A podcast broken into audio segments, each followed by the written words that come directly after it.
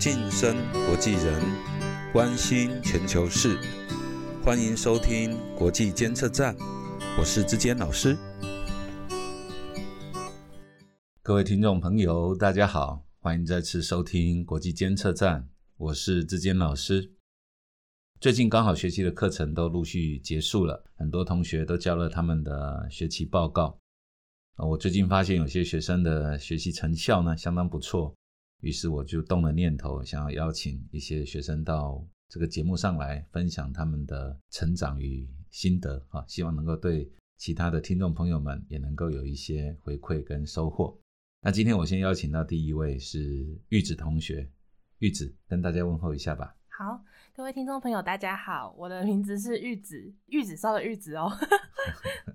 好，玉子你好。我我记得你修的是那个，哎，你有修过两门课吗？哈，其实这一堂课是第三门课了。哦，真的？哦，好好好，对不起啊，现在才发现。那这个这一门课叫做全球伦理与在地行动。那比较希望就是学生能够从觉察、反思、策略、行动这四个步骤，然后去看一看自己生活周遭对这种所谓的全球性的伦理议题做一些反思啊，做一些反省，这样。那我知道你们这一组在课堂上非常的认真哈，一直都很投入。我想请你先谈一谈你在这个课堂上的收获，或者是有什么心得这样。好像刚才老师提到这一门课，其实它整个大脉络就是老师所提出的觉察、反思、策略、行动。其实我觉得这样子脉络有一个非常有逻辑性的概念之后，其实整个人会有调理起来，然后整个脑筋也会变得清晰。那学习到这个脉络之后，我觉得它在我生活上应用的成效非常好。前阵子其实我有申请研究所，那研究所面试前我都会制作一个三折页的部分，就是有点像是我个人的名片。当中我就是利用了觉察、反思、策略、行动，将我自己所有的一切去用这样子带出来。哦，所以玉子，你的意思是说你在申请那个未来的研究所进修的时候？你在做你的书面资料，所以你也是用觉察、反思、策略、行动这四个方案，然后去制作你的备审的材料，是这个意思吗？其实我是把这个带用到三者页，因为到最后一刻，其实你只有短短几分钟可以跟面试官去做交谈，我们要在最短时间内带出最有条理的自己。哦，所以你会用这样的概念去去铺陈你的自己的自我介绍的架构，对不对？是。好，哎，蛮聪明的做法。好，刚刚这样听起来，我倒是很压抑哈。你已经运用到其他的领域，那你对于这种伦理的觉察，我记得我印象也蛮深刻的。要不要谈一谈你你对伦理觉察的这一块？好，那我想说，我们可以顺便一起介绍，就是我们这一组的期末报告。其实这一开始是我所对于这社会上觉察，后来就是很开心的是，我的同班同学、同组的朋友，他们都很愿意一起来进行这个报告。那它的主题是 isolation，那我为它下了一个副标，叫做 lead to peace and love。嗯嗯，是，确实在听你们报告的时候，在看你们的成果展现的时候，是可以感觉到说，你们感觉得到这个时代是一种好像孤岛一样，人跟人之间好像就靠着那个微弱的那样的一个通讯软体的那些符号啊，或者是那些流动的资讯在沟通，而其实忽略了好像真诚的人与人之间的那种。比较全面的、比较紧密的交流，是不是这样？确实，我们所说的 isolation 就是我们所谓的孤独。其实每一个人或多或少会有在不同心灵层面上都会有这样子的孤独呈现。刚好我们这组是借由，因为我们这组六个人，我们就是有六个不一样的角度去看待这件事情。今天我 我们先分享我自己的啦。我记得你们的，就是我们其实还是可以用那个哈，就是觉察、反思、策略、行动。四个角度来描述。我第一个最先注意到的是，你们说实在话，觉察到这个时代的这种孤独性哈，这我想很多人都有这个感受。对。但是就是你们在做反思，最后到形成策略，然后最后再发出行动的时候，我觉得这个角度是让我印象很深刻。听众朋友们，他们的回应方式就是六个人，他们个别去描述他们自己的孤独的经验，对不对？还有自己跨越的方式。我记得他们在课堂上做这样表达的时候。好像是一个小小的觉察，小小的行动，可是却带来很大的效果。我想邀请玉子同学针对这一块，能够做一个比较系统性的描述，好让听众朋友能够稍微感觉得到那整个现场的气氛。那我今天来一个特别的傻逼，只是在课堂上没有提出的，因为哦时间上报告的时间其实对我们这组来说是偏短，所以我们每个人都简略地带过。今天我所要提的是在课堂上我所没有说到的故事，我为它命名为一个野兽的故事。我觉得每一个人出生一来，其实他内心都有一个小小的生物。当这个小生物，如果你给它爱与关怀的话，它会长成一个非常可爱的动物之类的。如果你忽略它的话，它就会在未来某一天成为野兽，去反扑你这个人。其实他在讲我自己啦，因为小时候我是对于这个社会上特别敏感，所以我其实小时候开始都不太敢阐述自己内心的事情，不断的去把自己去忽略之后，它真的变成野兽。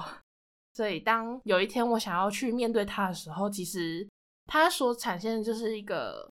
非常任性、非常有破坏力，有点像摧毁我自己一一路上所建立的人脉啊，或是一些好的人格，或是善良，或是温暖这些面相。我是觉得，如果每一个人都可以好好的去与自己对话啊，去倾听，在适时的时候去表现自己的任性也好，自私也好，我觉得对于一个人的人格发展是一个有益的方式。这样是，其实这是第一个阶段。我们记得之前在课堂上有提到过，第一个需要来往的人其实是自己。这个 isolation 并不是只有跟外界的一种孤立、一种脱离，其实更关键的是跟自己的脱离啊，没有时间跟自己交流，没有时间跟自己对话，或者用某种东方灵修的话来讲，就 是没有时间认清自己的本来面目。所以我觉得这一组让我感动的是，他们在课堂上听到这样的一个指引之后，他们很认真的去做的讨论。至少从我一个老师的角度来看，是他们在最后成果表达的时候，让我很感动。是六个其实是有一些害怕这个世界，有一些对这个世界的的人有一些和恐惧的小女生，然后他们在大家的面前开始讲自己的故事，他们开始讲出自己的孤独的经验，讲出自己跨越这些孤立的心路历程。然后其实我在旁边听，我觉得很受感动。我第一次感觉到，好像我很荣幸能够参与这些人的生命，然后让他们开始能够走出来，敞开自己的心胸，然后做出一个证明，说只要我们愿意花时间，我们就可以把自己变得强大。而且这个强大并不是一种力量的强大，而是一种温暖跟关怀的力量，可以从我们自身慢慢的溢散，然后让那个水满出来，慢慢溢出去。然后给我们周遭的人也带来一种正向的连接。其实我必须在这边说，在这个观察的过程中，我发现他就是从他自身，然后开始慢慢把这一个小组的人啊，慢慢的凝结在一起。所以其实报告的时间确实是有点短，可是我想邀请这一组同学个别的或者是整体的到这个播客里面来，也把这样的 的这个效力能够啊，透过这样的一个网络的工具。我们也开始可以向这个世界发出声音，真的。那 玉子同学现在有一些对自己的行为的一种激动啊，哈。我我想其实他可以再多聊一点。我想今天你是主角啊，好，对，你是这个行动的这个主要的构思的人物哈。那今天因为开始放假了，所以同学也不容易找，所以我们其他几位同学我们会陆陆续续再找时间把他们邀请过来。那今天就先从你开始。好，对。就是谈到刚才的野兽故事啊，其实在我大学的时候，我突然间意识到这件事情，因为那时候我非常想要去同理一个有忧郁症的同学，我一直没办法找出我为什么没办法去理解他的心情。后来就是跟一个还蛮特别的人物去聊天之后，才发现原来我完全没有直视面对自己那个最黑暗的自己。透过这件事情之后，我才发现，就是其实在探索自己的内心之后。其实它是一个非常恐惧的事情，因为那个野兽它就是一直孤单的在你内心里，然后有时候会突然间露出来，有时候你想要把它压回去还压不回去的那一种。我觉得不管我发生什么事情，但我必须要提，就是我很开心的是，我能在二十岁的时候遇到一个改变我人生非常重要的地方，就是我那时候刚好在兼职的地方，我就把它辞掉，那有了一笔存款，又有时间，我去了花莲打工换宿，这样。那边的地方其实让我生命有一种感觉，好像虽然我们平常在活着，但我好像是第一次有那种感觉，是我灵魂真的好好的在运作，好好的在活着，去享受那个当下，将身心灵去合一的感觉。对，嗯，对，确实这个经验让我很讶异，就是后来你好像也开始对于那个打工的地方开始有一些想要回馈的心理，对不对？是然。后如果我没有记错，你好像告诉我，其实那个打工的地方后来好像也跟我的最早期的学生有关，是不是？没有，嗯其实应该说是我换宿的地方是，我们只要工作完，我们就会自己花时间去骑车啊，然后去探索。再一次就是我研究所面试结束之后，我去了一个地方叫做五味屋，它是一个利用在地资源去让这个社区去有所发展，就是能够有效利用当地资源，然后带来进步这样的概念。是，而这个跟我很早期的一个学生，其实他跟五味屋的 联系也很密切，好像在这边也就是好像兜了一个圈哈，在不同的时间点，我们的师生关系也在另外一个城市里面有所交集。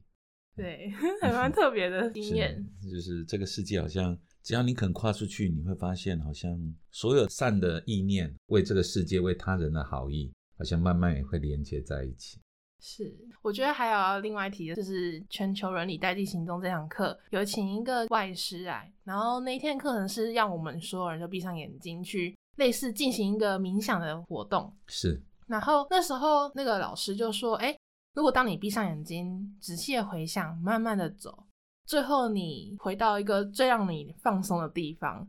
那时候我竟然想象的是我在花莲的溪谷里面某一个大石头上面躺着。我不知道这是有没有科学考据，就是那颗石头让我有感觉有一个能量在灌输在我的身心灵上面。那那个时候，我仔细的和自己对话之后，我以为我这一趟幻术之旅是为了去找回我自己的某些碎片，但后来想想不对，我找寻是一个在开启自己的钥匙。其实这一个经验呢，我也愿意说，就是刚刚我们提到，就是人其实很少跟自己来往，但大自然其实也是一个来往的途径。大自然在很多原始的社会里面，也都会用一种类似一个有机体，就是像所谓的盖亚啊，或者是所谓大地之母这样的观念，就是他会用一种大自然其实是一个活生生的，是一个有生命的有机体，那也需要是跟它做一个沟通，也需要去跟它做一些了解跟互动。那用这样的生命观在看整个宇宙的时候，其实人在跟大自然做接触、做交流的时候，好像也是一种好像类似跟人来往一样，它也会建立某一种特殊的关系。所以我并不是要在刚刚玉子同学所说的那个这个石头能量这上面去做回应，我要说的是，其实大自然也是一个人可以、呃、嗯领悟这种自己不孤独，跟这个大自然的生命也能够有所交流、共融，对，呃，相互融合在一起的这样的一个可能性。就我觉得大自然的力量有一种，第一，它就是一个疗愈人心的一个，不管发生什么事情，好像它就慢慢的就像海浪一样去勾勒出你内心那些可能不太愉快或是一些负面的情绪。那它会像我自己，它就是透过眼泪去释放出来。我是觉得现代人其实还蛮缺乏与自己一个独处的空间跟时间。就我自己的经验来看的话，是我利用了这一个独处的时间空间，去慢慢与自己对话之后，当然我一开始也认为说孤独是一个负面的一个东西，但其实后来我看了很多书，或是自己去所领悟之后，才发现原来这是一个刻板印象。就是像我刚才说，孤独如果转换成是一个给自己独处的空间跟时间之后，那它就是一个还不错的东西。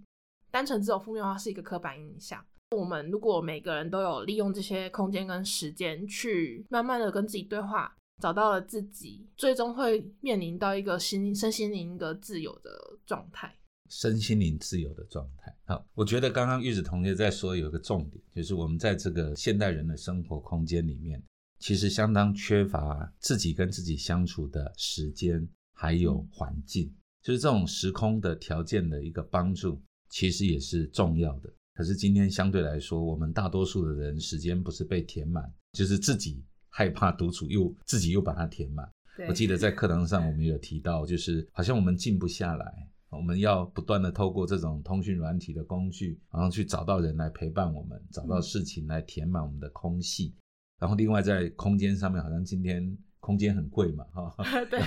要多创造一平或者是什么，好像很贵。可是其实换个角度来说，如果我们刻意的去寻找或者是安排的话，我们可以在公共空间里面会找到一些。像我老师有时候会发现，在几个附近的绿地里面，有些人会利用人比较少的时间，静静的散步，静静的一个人的这种独自的一种啊行走或者是坐卧，好像也能够创造出一个虽然不是那么完美，可是也是一个小小的一个属于自己的独处的时间跟空间。对，那么独处跟孤独其实是不一样的意思。孤独是孤单、无助、没有沟通、没有来往，可是独处其实是创造一个空间，创造一段时间，让自己可以跟自己好好的来往。对，可以跟自己好好的对话，好好的做认识。那 刚刚也提到大自然的部分，其实玉子在表达的过程中呢，其实也是他自己成长的经验。在这个课堂里面，我看到你一开始是在感觉，然后再试着要表达。你好像你也找到了一本很好的参考书，然后慢慢的就好像就进入了这个状态，然后好像在跟自己独处，然后反思。最后拟定策略，好像真的就慢慢抓到那个诀窍。对，你要不要介绍一下这本书？好啊，就是其实就是因为我在探索自己，就是有关那些孤独的一些大小事的时候，我一直觉得说，哎，这只是我自己在思考的东西。那我想要用一本参考书目去来印证我自己所想。今天想要给听众介绍这本书，它的名字叫做《孤独的价值：寂寞是一种必要》。孤独的价值，寂寞是一种必要，对不对？可不可以也把作者的名字讲一下？我希望听众朋友在这个推荐的过程中，也可以去找来看一看。好，他其实他是一个日本人，他叫做申博士。那日文的话，发音是 Mori Hiroshi。Mori Hiroshi 啊，对，是，对。这本书其实也是他用自己的自身的生活经验去探索出，就是孤独它是有价值。孤独，它可能伴随着，就是你必须要有可能身心灵上会有一些寂寞的状态。前面也提到，它确实是有负面的。其实我觉得我们人常常就刚才提到，是说它可能只有负面是一种刻板印象，我们会觉得孤独很可怕。但我自己个人现在体悟到的是，它其实是假想敌啦。说得好哈！今天呢，我们在这个这样的一个访谈里面呢，其实我们是在浓缩。一个年轻的学生哈，在一门一学期的选修课里面，他的成长的经历。最早，他逐渐在课堂的引导里面看到了自己的内心，其实有一个需要他好好的豢养的小动物。那他发现过去在成长的过程中，因为太过忽略他，以至于他成为一头愤怒的野兽哈。他会有一种在内心里面的反扑，然后也会影响了自己的人际关系。影响了自己人格的发展的这种平衡性，大概我看到的是这个。然后呢，在这个课上面，他做了这样的一个反省，然后同时也去找了一本书。这本书他原来是为了印证和这本书的他人的这个经验，所以你看这里面的交往经验开始跟一本书。那书是什么？书是一个人的心灵的声音的集中，是一个提炼出来的东西。所以其实你也在跟这个 Molly Hiroshi。我希望的发音不会太糟，因为日文我不太懂哈。这个这一个作者的深度的交流啊交谈，然后在这个交谈之中呢，我觉得你真的就慢慢的把你自己的内心的想法，一方面你自己的平衡跟稳定就有一个很大的提升，因为你开始跟自己做朋友，然后你也开始把这样的想法透过小组的讨论，跟你的同学们相互之间的互动。我记得每次你们都聚在一起，然后有时候讲的也很激动啊。你每次总是好几次后，看你都泪流满面的。然后他们自自己在一个小小的他们的世界里面哈，然后做深度的沟通。我相信你要说服其他五个同学跟你一样哈，站在大家面前，把自己内心的这种心路历程说出来，应该也不是一件容易的事吧。我其实一开始最担心，就是我刚才提到的是。当我自己在自我探索这个孤独、这个野兽的时候，其实我每一天都活得很痛苦。那个朋友就跟我说，很担心我也变成了忧郁症的人。但后来我就是勇敢的走出来之后，哦，真的是一切都海阔天空的感觉。所以我一直很害怕，就是同组的同学，他们会不会在自我不断的挖掘状况下，也是有心情也会受到影响，就是怕会陷入一个负面的状况。那现在呢？现在我我其实很开心，他们愿意跟我一起做这件事情。其实我们作为一个学生，我们不论论经历或论其他的，都是其实还有很多不足。那唯一有就是我们自身的故事。如果这个自身的故事能借由行动去给多一点人听到，我们也是从孤独这样走过来的话，我想每一个人都可以慢慢的意识到，嗯，我自己应该也要去好好的跟自己对话一番，去找到真正的自我以及它的价值。是的，我必须要说，这就是孤独的价值。从孤独当中学会独处，从独处当中学会走出自己的世界，关怀周遭，然后对我们周遭的人开始产生一种行动性的一个互动。这个互动其实你之前的担忧其实就证明了是不必要的，因为在这个互动的过程中，虽然挖掘会带来一些负面的情绪，会带来一些面对自己过去的这种不敢面对的自我，可是其实这个过程会让我们更能整合自己。其实我觉得你们这一组里面也证明了更能整合彼此，所以我自己也觉得这一集的标题呢，我们就取名叫做“孤独的价值”吧。好啊。然后你的经验呢，其实就是为这个孤独的价值做了一个最好的诠释。那那我们今天要做最后的小结尾吗？可以啊，欢迎你。就是我这边有想要跟听众朋友分享一句话，就是我刚才想的。我希望每一个人在这个社会的洪流之中，就是不管是逆流或是顺流，好了，我们可以去尽可能去保有自己的颜色，然后并且试着喜欢上自己模样的自己。嗯，说的真好，各位听众朋友，不晓得今天的节目你是不是能够感觉得到这个玉子同学他自己成长的喜悦？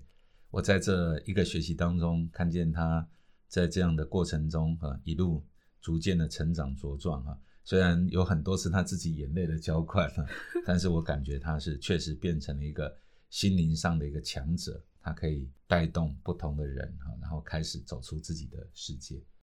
一开始玉子可能我不知道他还记不记得，他还问我说：“老师，我们这样会不会这个行动好像没有什么？我们只是讲自己的故事。”可是我会发现，或或者我们都可以发现，